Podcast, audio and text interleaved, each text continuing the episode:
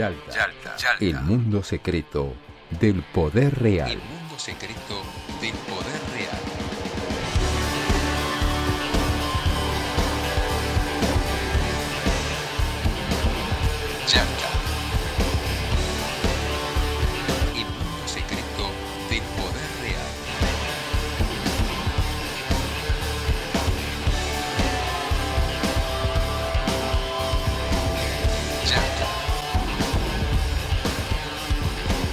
Auspicia Yalta, el mundo secreto del poder real. Lotería de la provincia. Entretenimiento para vos, beneficios para todos.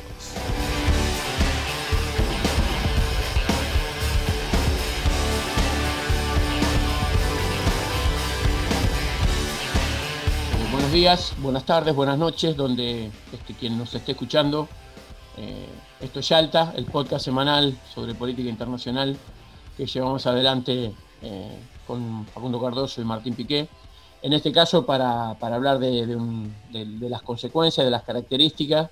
y de las implicancias de, algo que sucedió estos días, que fue la toma de posesión de, después de un largo escrutinio, no sujeto de, no, no, no libre de sospechas de todo tipo, que determinó que el nuevo presidente de la República del Perú en el 200 aniversario de su independencia sea el maestro este, y dirigente rural Pedro Castillo, y, y bueno, y lo que esto eh, significa eh, en la situación de un, de un país que no estaba acostumbrado a este tipo de gobiernos, que venía por un sendero neoliberal de muchos años y que ahora enfrenta el desafío de,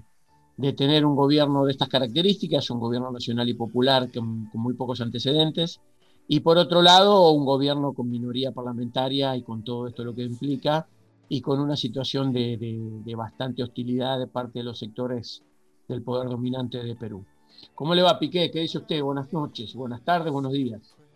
Hola Marcelo, ¿cómo anda Facundo? Aquí estamos haciendo otro capítulo de este podcast de política internacional que se titula como se titulaba y se sigue titulando una ciudad, una localidad de la península de Crimea, allí en ese territorio que en el año 1944 fue escenario de una cumbre de presidentes, de jefes de Estado, en la que se rediseñó el mundo, los bloques regionales, las áreas de influencia porque ya estaba previsto que iba a ser derrotada la Alemania nazi y el Japón imperial. Esa cumbre se de alguna manera popularizó después en los libros de historia como la reunión de Yalta 1944 y allí estuvieron el anfitrión Joseph Stalin, también Franklin Delano Roosevelt y Winston Churchill por Gran Bretaña. Nosotros entendemos la política internacional como política situada, como una disputa por áreas de influencia, por por ideas, por intereses, por eh, recursos naturales estratégicos, posiciones también en el planeta y por eso, bueno, nos autodenominamos a la hora de elegir un nombre para este podcast simplemente Yalta. Y pensando en Perú, en tiempos de, de la colonia era el centro de Sudamérica, el virreinato del Perú era claramente el centro hegemónico o digamos el núcleo del poder español en esta región de América y por eso la última batalla para la liberación, para la independencia se produjo en el territorio peruano. Y no lo menciono por un mero capricho, la batalla de Ayacucho, porque claro, estuvo incluso en el simbolismo de la asunción de Pedro Castillo al segundo día después de la proclamación y la asunción efectiva como nuevo presidente del Perú de Pedro Castillo, este maestro rural de Cajamarca, de la zona andina del norte peruano, hubo un acto con, este, bueno, también una decisión de quedar asociado a la soberanía, a las disputas por la soberanía, por la independencia, seguramente como nosotros, Marcelo Facundo, entendiendo que la, la independencia es un proceso incompleto para nuestras naciones, y por eso acompañó, mejor dicho, invitó a los jefes de Estado presentes, uno de ellos era Alberto Fernández, el presidente de Argentina, en la Asunción, a estar al día siguiente de la Asunción de Pedro Castillo en lo que fue el escenario de la batalla de Ayacucho. Eh, el mismo día de la Asunción además coincidió con el bicentenario del Perú, porque en 1821, hace 200 años, José de San Martín se asomó al Palacio que está todavía en Lima frente a la Plaza de Armas y allí proclamó la independencia política del territorio peruano y además presentó una bandera con los colores que todos conocemos, rojo y blanco y un escudo en el centro, las dos franjas verticales, una franja blanca y este, bueno, una serie de elementos que representan a la costa y a los Andes del Perú. Un gran desafío tiene Pedro Castillo por delante, representa un proceso súper interesante, algo hemos mencionado y hoy vamos a profundizar, porque no lo podríamos circunscribir a la expresión progresismo, que quizás tiene su este, espacio de debate en lo que algunos este, conocen. En realidad ellos allí este, de esa manera se autodenominan el Grupo Puebla, los espacios progresistas de Sudamérica. Digamos, eh, Pedro Castillo no representa necesariamente o linealmente esa cultura política más vinculada a las ciudades, a una izquierda con nuevos derechos, que está preocupada por este, cuestiones vinculadas quizás a una agenda claramente más urbana, y lo que representa es una izquierda popular, periférica, que viene de, bueno, este, una provincia, en realidad en Perú son departamentos, del norte peruano, y para hacer una primera asociación, yo quiero lanzar una hipótesis eh, que puede ser desmentida por mis compañeros, pero es un, outsider claramente del sistema político Pedro Castillo, que después se asoció a Perú Libre, un partido de izquierda, y además no es de la élite política limenia, viene este, de otro territorio. Así que todo esto son variables que vamos a analizar en este podcast. Exactamente como va Martín, como va Marcelo, ya debe ser el tercero o cuarto podcast que le dedicamos a la figura de Pedro Castillo, antes emergente, luego ganador de las elecciones y ahora finalmente en los últimos días del mes de julio, hace una semana, eh, proclamado presidente de la República del Perú en un discurso este, que trajo mucho vuelo y estaba siendo seguido con mucha expectativa y con mucha atención por eh, eh, varios eh, referentes políticos en América Latina, entre ellos los presidentes que asistieron, los funcionarios que asistieron, pero además por el, establishment peruano seguramente estaba ahí midiendo milimétricamente las definiciones que dio en ese extenso discurso Pedro Castillo. Un Pedro Castillo que enfrenta, como bien dijo Martín, una situación muy, pero muy compleja, sobre todo a la hora de cumplir con el contrato electoral que lo llevó a la primera magistratura peruana. Ya hay eh, tensiones en torno a la conformación del gabinete, por algunas eh, figuras, ya hay este, algunas eh, tensiones por definiciones que dio en su discurso, ya hay un Congreso que se le está presentando difícilmente, hay un espacio político que ya eh, se le, empezó a negar la posibilidad de conformar, de aprobar, nada menos que el jefe de gabinete o secretario de gobierno del, Perú. La emergencia de Pedro Castillo no puede ser entendida sin la historia reciente eh, peruana. Tampoco eh, podemos dejar de lado el análisis de quién es quién en el gabinete de Castillo, en el que, o el gabinete que Castillo pretende. Eh, las tensiones internas que existen dentro de su propio bloque y el equilibrio que tiene que dar entre algunas de sus consignas y también de lo que tiene, por supuesto, enfrente. ¿no? Eh, Castillo en su discurso se preocupó eh, por señalar que se iba a respetar la seguridad jurídica, que no venía a hacer un plan de estatización en masa, que la propiedad privada, para aquellos que la hayan ganado con su trabajo, esfuerzo y legalmente, iba a ser respetada, pero también dejó unas definiciones eh, contundentes con respecto a los recursos naturales, con respecto a la constitución, que no prevé una asamblea constituyente, la del 93, la de Fujimori, pero dijo que el pueblo no puede quedar prisionero de eso. ¿no? Ahí hay un intento, hay una puja que vamos a eh, presenciar, que nos vamos a noticiar entre el proceso democratizador dado por el apoyo popular o la legitimidad de los votos que le dieron a Pedro Castillo y los estamentos de la República peruana que van a querer frenar cualquier, cualquier intento, cualquier conato de justamente producir una democratización y reformar una constitución que está hecha para los intereses de las pequeñas minorías y de los capitales que no son de específicamente de la burguesía peruana, sino que es una economía muy transnacionalizada la, la de Perú. Habló de responsabilidad o de ganancia social, de rentabilidad social, perdón, un concepto que nos retrotrae quizás a la Constitución Argentina del 49 y su responsabilidad social de la propiedad privada, habló también este, de algo que puede llegar a tener algunos eh, inconvenientes,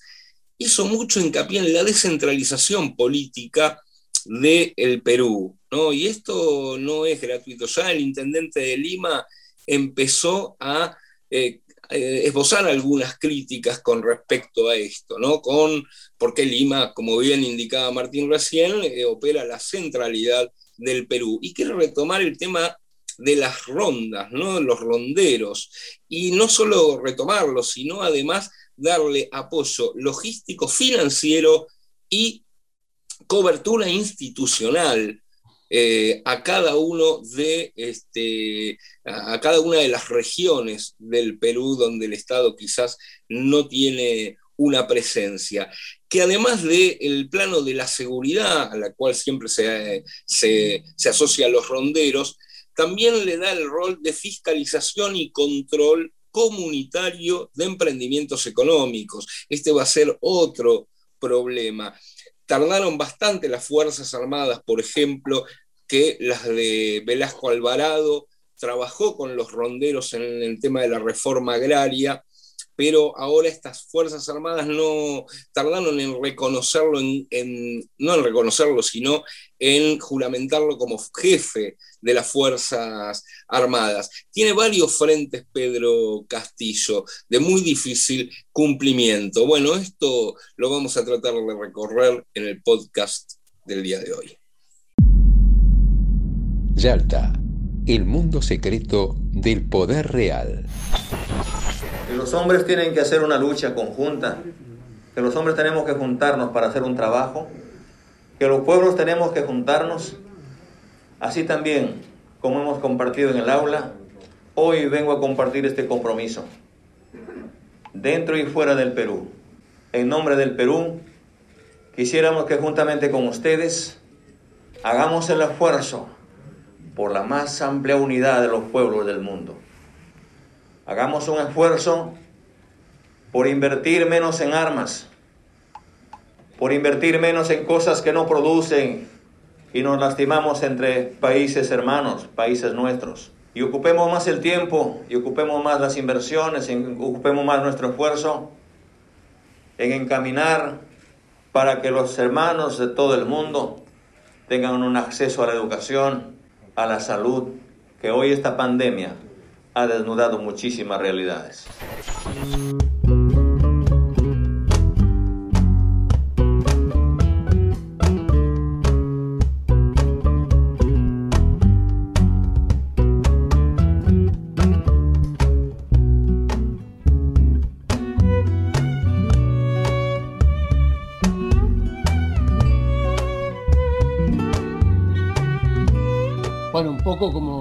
Señalaban Martín y, Facundo recién,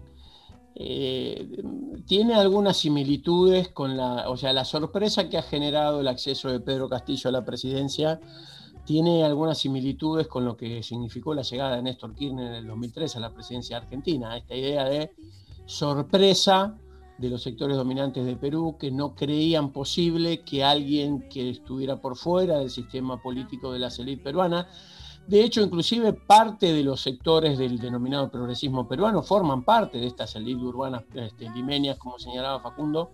y en realidad cumplen un rol este, en su condición de minoría de bastante legitimante del sistema político este, peruano, eh, un sistema político que ha venido excluyendo de manera explícita al grueso de su población. En el discurso que mencionaba Facundo hace un rato, el propio Castillo señaló que mientras las zonas urbanas de Perú tienen un 92% de provisión de agua potable, en las zonas rurales ese porcentaje en algunos lugares no llega ni siquiera al 50%. O sea, claramente este, Perú es una especie de este, país de dos mundos, digamos, un mundo del interior semirural andino y un mundo básicamente vinculado a la Lima urbana y portuaria.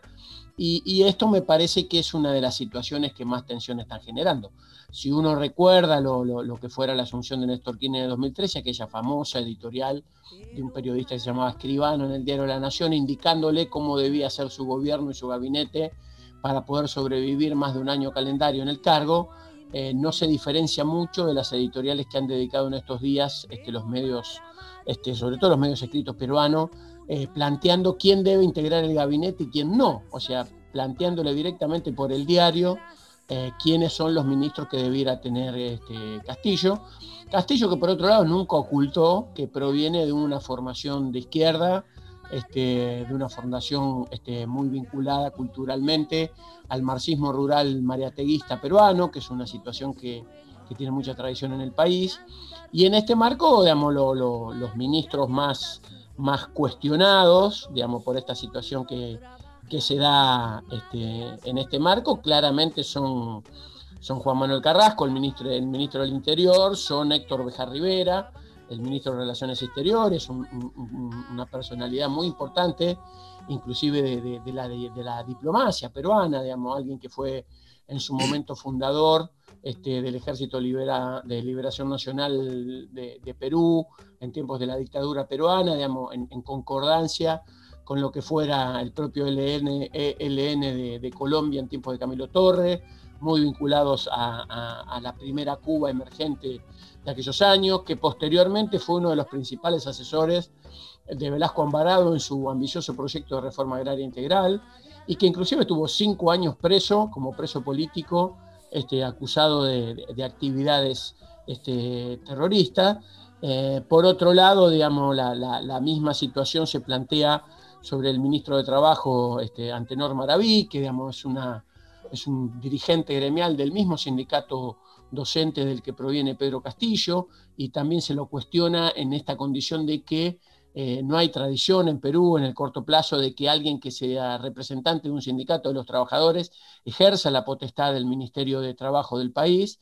Y por otro lado, la, crítica principal está dirigida a Guido Bellido, este Guido Bellido, un congresal de, Nuevo Perú, digamos, de, Perú Libre, perdón, este, que es quien quedó como jefe de gabinete de ministros eh, y que está todo el tiempo permanentemente cuestionado, básicamente porque se lo acusa de ser este, izquierdista, pro-cubano y homofóbico, este, pero básicamente con, una serie de acusaciones que están vinculadas a su perfil ideológico y no a ninguna condición que no ameritara su condición de ser jefe de gabinete de ministros. Esto ha provocado inclusive una tensión con sectores de, la alianza con la que Castillo se plantea gobernar. Castillo ha construido ya un acuerdo, digamos, con algunos sectores este, de, Juntos por Perú, digamos, la fuerza que llevara como candidata presidencial a Verónica Mendoza, eh, también con sectores independientes. De esos sectores independientes provienen dos de los principales ministros este, que ha encumbrado Pedro Castillo en su gabinete, Pedro Franque, que va a estar a cargo del área de economía, y, y, Aníbal Torres, el ministro de Justicia, digamos, una situación muy cuestionada, digamos, de esta justicia de la carta que ha tenido Perú, que ha puesto y sacado gobiernos, se ha puesto fuera y adentro de la cárcel a distintos presidentes, y que está altamente cuestionada por la sociedad peruana y que está altamente cuestionada por el nuevo gobierno de Castillo. Eh, y por otro lado, digamos, una, situación que, también está vinculada a lo que tiene que ver básicamente con, con esta idea que señalaba Facundo recién, de dar un nuevo formato a la seguridad ciudadana en los ámbitos semirurales, a darle a, los históricos ronderos, que han sido una fuerza social de hecho, digamos, vinculada a la seguridad semirural en el interior del Perú, a darle estatus estatal, eh, fuertes inversiones, la idea de construir una, asignación universal para sectores vulnerables similar a lo que es la Huacha Argentina, y, básicamente lo que tiene que ver con rediseñar todos los contratos mineros y rediseñar el formato de, digamos, el principal este, elemento exportador que tiene Perú, que es el cobre, eh, y en el marco de esto también ha sido este, bastante cuestionado por estos días eh, el, ministro, el, designado eh, ministro de, Energía y Mías, este, Iván Merino. Perú ha tenido en este último tiempo un mecanismo, sobre todo a partir de lo que fue este, la, presencia en la presidencia de Martín Vizcarra, un hombre muy vinculado a las empresas mineras canadienses, este, y hay toda una idea de rediseñar los contratos mineros en Perú, y ha habido ya reuniones muy importantes con varias empresas mineras chinas en estos días este, de asunción del nuevo ministro de Energía y Minas, y esto básicamente ha provocado bastante malestar en lo que es el statu quo, digamos, me parece que, nosotros este, eh, estamos en un momento donde el gran desafío de el, gobierno de Pedro Castillo me parece que va a ser tratar de estabilizar la gestión, tratar de poner eh, en, marcha eh, un gabinete con dificultades y sobre todo tratar de mantener una alianza parlamentaria que, le dé viabilidad en el sentido de, sostener su, plan de gobierno, Martín. Estaba pensando en línea con lo que se dijo hasta ahora y para aportar algo más, lo que puede significar para Sudamérica, para los distintos actores extrarregionales el eufemismo que se utiliza para hablar, por ejemplo,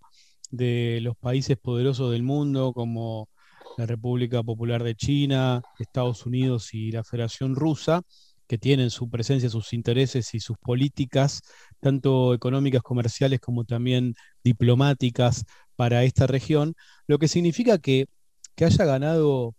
Pedro Castillo en lo que era en su momento el escenario, el terreno de una plataforma que se proponía ser la vanguardia del neoliberalismo a la ofensiva en la región, porque el grupo de Lima lleva como título justamente Lima, porque allí era el lugar en el que se reunían este, los actores de la política internacional, los cancilleres, este, los distintos este, gobiernos con un sesgo claramente de derecha o de centro derecha.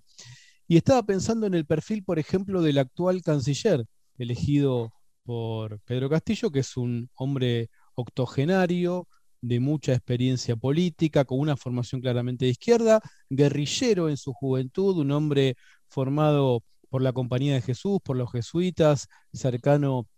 también en su momento a Fidel Castro Ruz, otro producto de la formación jesuítica, los guerreros de la fe de la cristiandad con San Ignacio de Loyola, y después, obviamente, asumiendo el marxismo-leninismo. Después de un tiempo, porque esa revolución cubana fue una revolución de liberación nacional, que después se proclamó este, el carácter socialista de ese proceso de transformación. Entonces, Héctor Bejar, tal es el nombre del canciller peruano,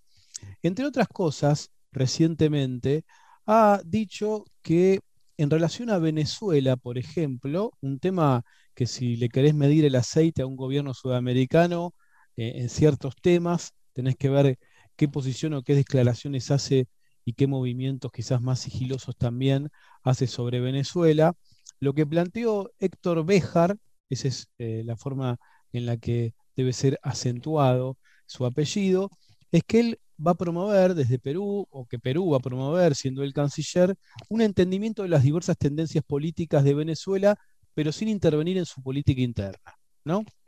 Eh, fue una declaración muy reciente. Nosotros contribuiremos, junto con los países de Europa que ya están trabajando, en alusión a Noruega, en esto, y con un conjunto de países latinoamericanos, en alusión a México, en el entendimiento de las diversas tendencias políticas que existen en Venezuela, sin intervenir en su política interna. Favoreceremos una renovación democrática en Venezuela, porque se respeten los derechos sociales de los venezolanos. Una declaración de esas declaraciones que en una frase encierran como guiños hacia varios lados. ¿Qué quiso decir con favorecer una renovación democrática en Venezuela, pero al mismo tiempo que se respeten los derechos sociales de los venezolanos? Mi interpretación, y aprovecho para pasarle la posta después a Marcelo y a Facundo,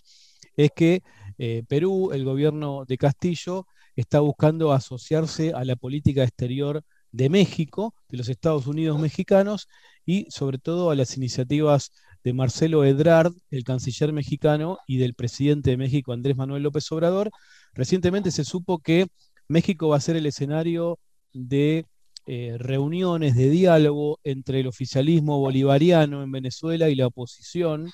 venezolana, también con la participación de Noruega, que desde hace un tiempo está tratando de acercar a las partes, y esta iniciativa para Venezuela y, a ver, que Perú se sume a esta línea, es claramente una diferencia significativa de, eh, bueno, directamente en la etapa anterior, con, con Macri y con Bolsonaro, el hostigamiento permanente del gobierno bolivariano para intentar desestabilizarlo o incluso tratar de promover una acción armada o este, atentados de falsa bandera, etcétera, que yo, desde mi opinión personal, creo que algunos de los actores de la región en los años anteriores no han sido ajenos a algunas acciones extrañas que ocurrieron, sobre todo Colombia, por supuesto, pero no exclusivamente. Así que quería mencionar el perfil de Héctor Béjar, el canciller de Pedro Castillo, un hombre claramente de formación este, de izquierda, que nunca ocultó que formó parte de una guerrilla en los años, eh, principios de los años 60 o mediados de los años 60 en, su país y que obviamente tiene como una de las figuras que él más admira y de la que estuvo muy cercano a eh, el comandante eh, Fidel Castro de Cuba. Y en relación a Cuba, ya que estamos mencionando la isla, también hubo alguna declaración de Béjar que puede ser, este, como siempre, interpretada de distintas maneras. Dijo, yo he señalado en el discurso que acabo de leer que nuestra política será abierta, democrática, fundamentada en la integralidad de los derechos humanos. Nuestra política son los derechos humanos, eh, declaraciones de Béjar, y en relación nuevamente a Cuba, dijo nosotros no tenemos por qué meternos en los problemas internos, lo acabo de decir, en general para todos los países nuestra política es una política defensora de los derechos humanos, estamos en contra de la represión en Perú y en todos los países. Nuestra política tiene que ser democrática para que exista el diálogo, no el enfrentamiento, y eso tiene que ver con Cuba, con Venezuela, con Bolivia, con Chile. Nosotros aspiramos a que los pueblos dialoguen, a que no se enfrenten. Declaraciones también este, un poquito de sentido común, este,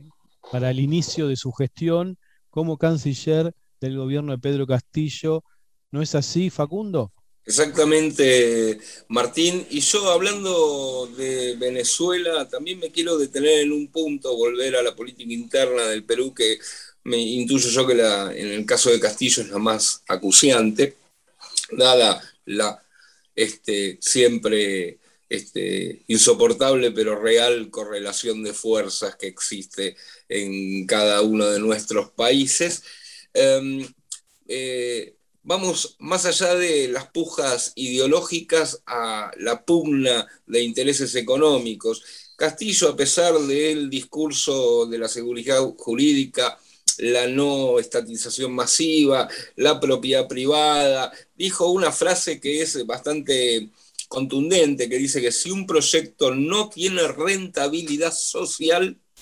simplemente no va. Esa es toda una definición. De rentabilidad social significa que cualquier inversión o cualquier este, em, actividad económica, ya sea extractivista, y recordemos que el 81% de las exportaciones peruanas son sin valor agregado, digo, este, tiene que impactar en el desarrollo de la comunidad en la cual está inserta. Eh, y esto significa, lo dijo Castillo, un nuevo contrato con los inversores privados, un nuevo pacto con los inversores privados donde el Estado intervenga, manteniendo la seguridad jurídica, sí,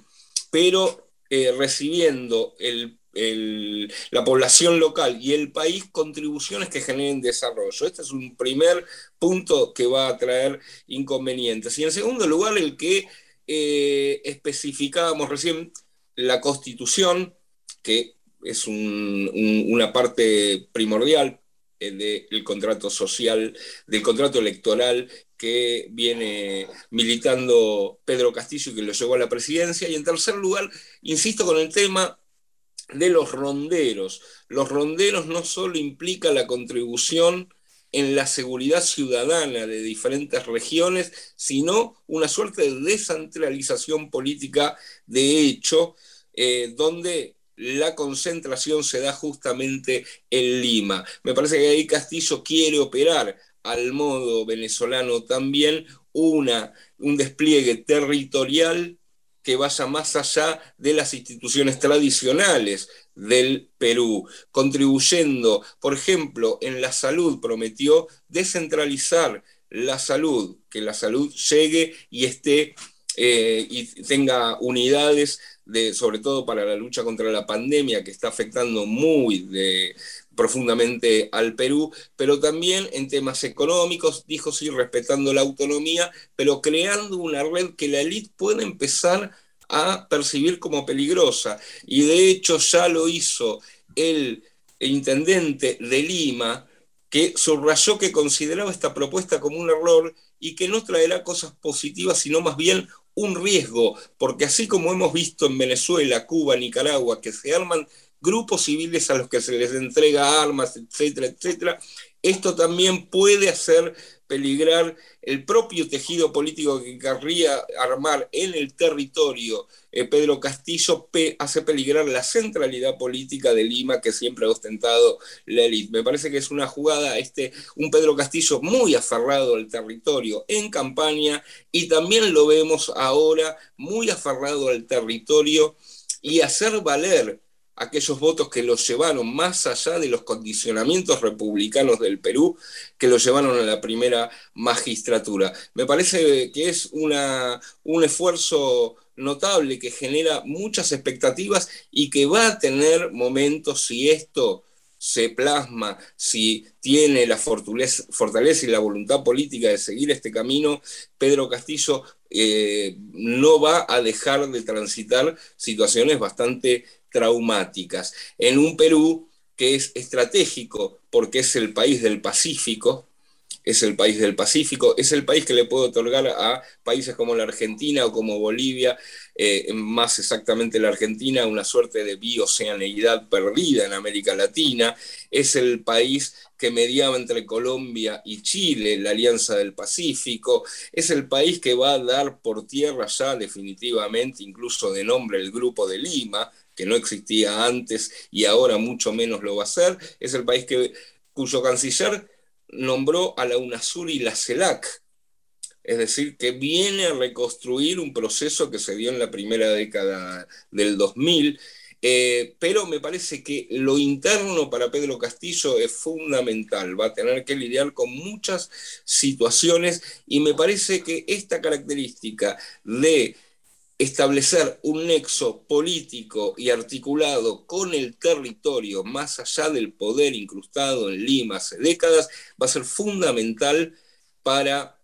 eh, Pedro Castillo, que está viendo bien de dónde vienen los problemas, también lo legal cuando dice, vemos mucha corrupción, pero solo vemos funcionarios y expresidentes presos y no vemos ningún empresario preso. Y eso no es correcto, lo dijo. Esto va a ser un tercer eslabón problemático que eh, eh, para un Pedro Castillo que durante la campaña apuntalado por Vladimir Serrón, algo así como su jefe político en aquel entonces, dijo que a Vladimir Serrón no le impugnaron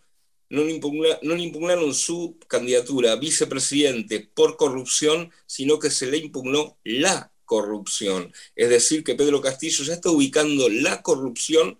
en otro lugar, algo que los movimientos nacionales y populares de nuestra región no han sabido aprovechar. Se han hecho cargo,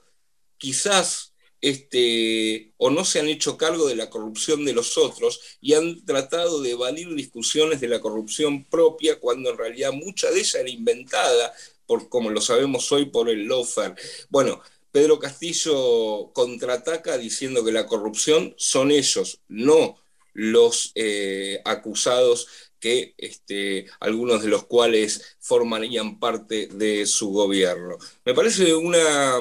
una tarea titánica de la cual, bueno, vamos a tener que aprender a ver cómo salen, cuáles son sus resultados, por supuesto. Trabajaremos por la paridad de hombres y mujeres en el servicio diplomático. Dotaremos al servicio de los mecanismos institucionales y legales, en coordinación con la Defensoría del Pueblo y el Ministerio de la Mujer, para combatir y sancionar cualquier acto de acoso o violación de los derechos de la mujer. Suscribimos plenamente la Agenda del Cairo sobre derechos sexuales y reproductivos. Sus metas y propósitos serán integrados en la Agenda Internacional de la Diplomacia Peruana. Apoyamos los 29 principios de Yogyakarta de marzo de 2007 sobre la aplicación de la normativa internacional de derechos humanos para la orientación sexual y la identidad de género para evitar los abusos y dar protección a los derechos humanos de las personas lesbianas, gays, bisexuales y transexuales. Integraremos también en nuestra agenda los derechos humanos de las trabajadoras sexuales. ¿Cómo será mi piel junto a tu piel? ¿Cómo será mi piel junto a tu piel, cardo? Ceniza, ¿cómo será? Si he de fundir mi espacio frente al tuyo, ¿cómo será tu cuerpo al recorrerme y cómo mi corazón si estoy de Sí, inclusive esto que planteaba recién Facundo, digamos, la, beta geopolítica también del gobierno del Castillo, que ya se, percibe claramente eh, en esta idea de digamos, eh, reconstruir los organismos multilaterales y multipolares que, dieron origen a, la integración sudamericana y latinoamericana del principio del siglo XXI, pero mm, inclusive no, no haciéndolo desde un lugar de, de ingenuidad, digamos. El propio Castillo está tratando de construir una gobernabilidad, por lo que se sabe, bastante plural. De hecho, este, ha construido un acuerdo muy importante con, Acción Popular, un partido este, muy histórico del Perú, digamos, que, trabajó también en algunas instancias desestabilizadoras y que tiene una, una histórica presencia territorial electoral muy marcada hace muchísimos años y bueno, ya pactó con Acción Popular que la presidencia del Congreso sea ejercida por una parlamentaria de Acción Popular, por María del Carmen Alba Prieto, y, también está llevando adelante conversaciones bastante fluidas con dos ex vicepresidentes este, del Perú, tanto Yanta Humala como Martín Vizcarra, están hablando cotidianamente con él sobre distintas estrategias de gobierno y sobre distintos planteamientos y ha tomado una decisión que ha generado un poco de polémica en su propia fuerza política, pero también estos efectos de ampliar su base de sustentación en el Congreso este, del Perú, que ha sido la decisión de, este, de nominar a Harold Forsyth, un histórico de la política exterior peruana, que tuvo roles en casi todos los gobiernos, este, un hombre muy importante en la relación bilateral del Perú con el Japón, un hombre muy importante en la relación bilateral del Perú con Estados Unidos, este, y el padre de quien fuera uno de los candidatos presidenciales de esta última elección, este, del candidato Forsyth, eh, promoviéndolo para ser el representante de Perú ante la OEA, inclusive como un gesto este, hacia determinadas fuerzas de, centro del Perú, eh, a los efectos de evitar el aislamiento al que los sectores más concentrados de la economía lo, lo quieren someter. Da la impresión de que, digamos, este, aquellos que lo subestimaron o lo tomaron por tonto en una primera instancia a Pedro Castillo empiezan a darse cuenta de que este, no fue una casualidad el diseño con el que llegó a la presidencia de la República, ni parece ser una casualidad el plan que empieza a desarrollar, en el cual hay una cosa que me parece absolutamente primordial en esto que, planteaba Facundo de vincular lo interior con lo exterior, que es la, lo que charlamos hace un ratito, el fortalecimiento de su relación con China. China es hoy el principal comprador, digamos, el principal socio comercial de Perú y Perú en su condición de, este, de, país del Pacífico tiene una enorme posibilidad de constituirse en una de las cabeceras principales de la ruta de docena de la seda bioceánica que está planificando este, como este, estrategia logística del One Belt, One Road, la República Popular China y la Federación Rusa. Y en este sentido, digamos, ya es un hecho que el nivel de cercanía del presidente electo Castillo con el gobierno boliviano y sobre todo con el propio Morales, indica que eh, el puerto de Hilo en el extremo sur de Perú va a ser un poco la cabecera de la ruta del litio hacia los países del sudeste asiático este, proveniente de Bolivia. En ese marco también habrá que ver este, cuál es la estrategia de Argentina. Ha habido una noticia muy importante en estos días que a mi criterio no ha tenido la relevancia que, que se merece, que fue la firma de los primeros contratos para poner en marcha este, la ruta Pacífico Sur, la ruta Patagonia Sur, que va de Comodoro Rivadavia al Pacífico, atravesando este, el Perú y los Andes Patagónicos Fueguinos, y me parece que empezar a discutir esta condición bioceánica soberana este, de América del Sur es una de las condiciones principales para pensar un, futuro de autonomía, y, en este sentido me parece que también digamos, el gobierno recién asumido en Perú tiene claro que esta es una de las estrategias principales para promover un desarrollo de integración social este, distinto al que ha tenido este, Perú en estos tiempos, uno de los países eh, tal vez más desiguales, quizás el más desigual este, de América del Sur en estos últimos años. Esto, este, con esto yo, yo me despido y, me parece que, queda mucho por, por, escuchar, queda mucho por ver y queda mucho por, por, estar atento a lo que suceda en el gobierno de, este, de Pedro Castillo y de Perú en estos próximos meses donde va a haber claramente una, tensión incipiente y una gran voluntad de los sectores más conservadores de, la concentración del poder peruano de tratar de limarlo, de subestimarlo, de desplazarlo, y, me parece que será, ese será el primer, el primer gran desafío del gobierno de Pedro Castillo, permanecer en el gobierno, eh, rindiendo tributo al contrato electoral que lo llevó a, como él mismo señala, por primera vez en muchísimos años, tener un gobierno de los nadies que gobierne la República del Perú, que, alguna vez liberara un argentino como José de San Martín. Yalta, el mundo secreto del poder real. Bienvenidos al Perú. Siéntase como en casa. Cuánto quisiera llevarles a mi tierra natal, una provincia serrana, que ahí compartimos lo que la naturaleza nos proporciona. Yo vivo en el campo, nunca viví en la ciudad, ni siquiera en un distrito y de ahí vengo. He vivido en esa, en esa comunidad, nos hemos forjado, he vuelto a esa escuelita que mi padre me matriculó y he sido docente y director en esa escuela mucho tiempo. He pedido licencia para ser candidato, el pueblo me da esta facultad, terminando este mandato volveré allí, porque seguiré siendo un luchador y convencido por la educación. Bienvenidos hermanos, los estimo mucho a todos y cada uno de ustedes. Muchas gracias.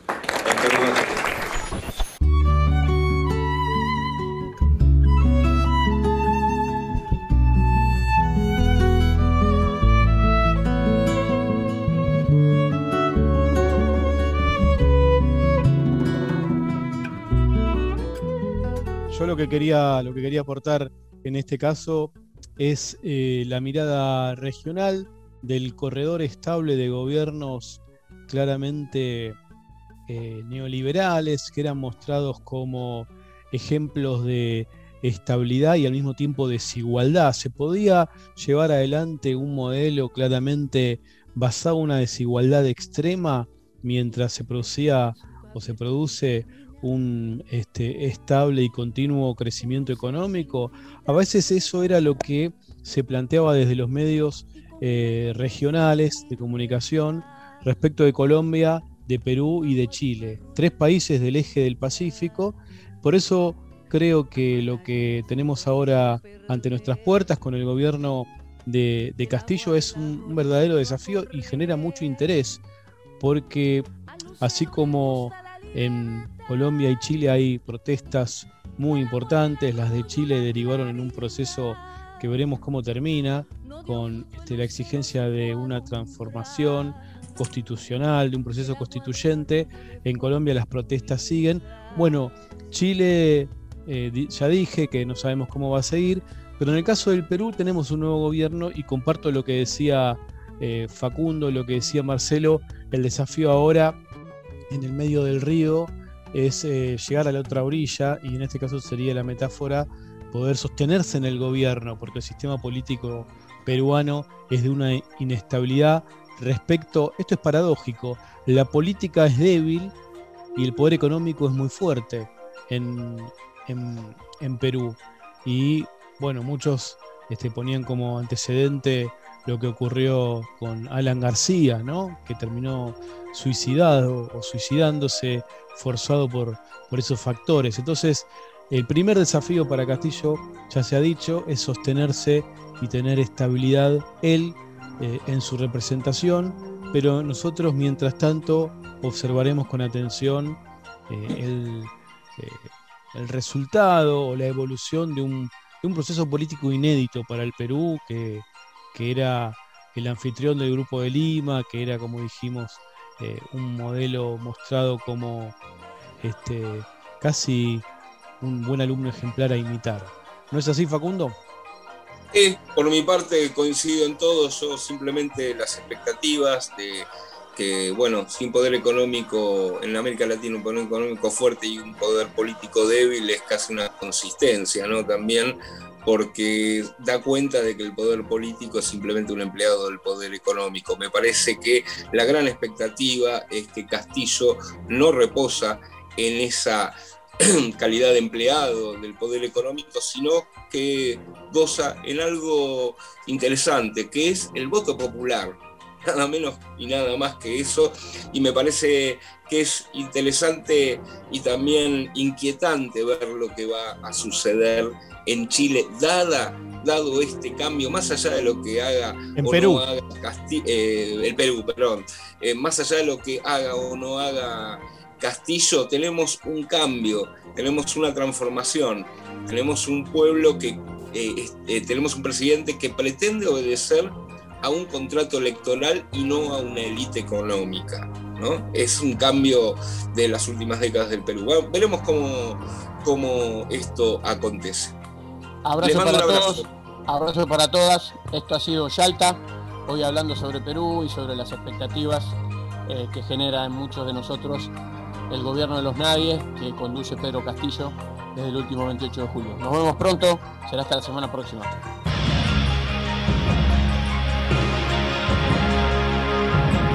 Yalta, corremos la cortina del poder real.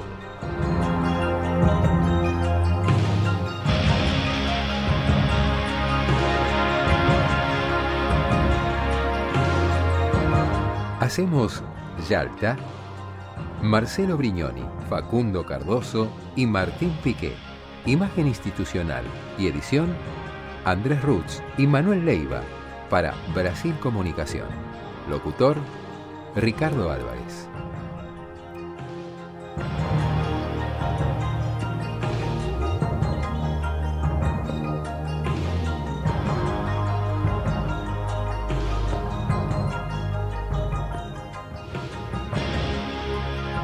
Auspició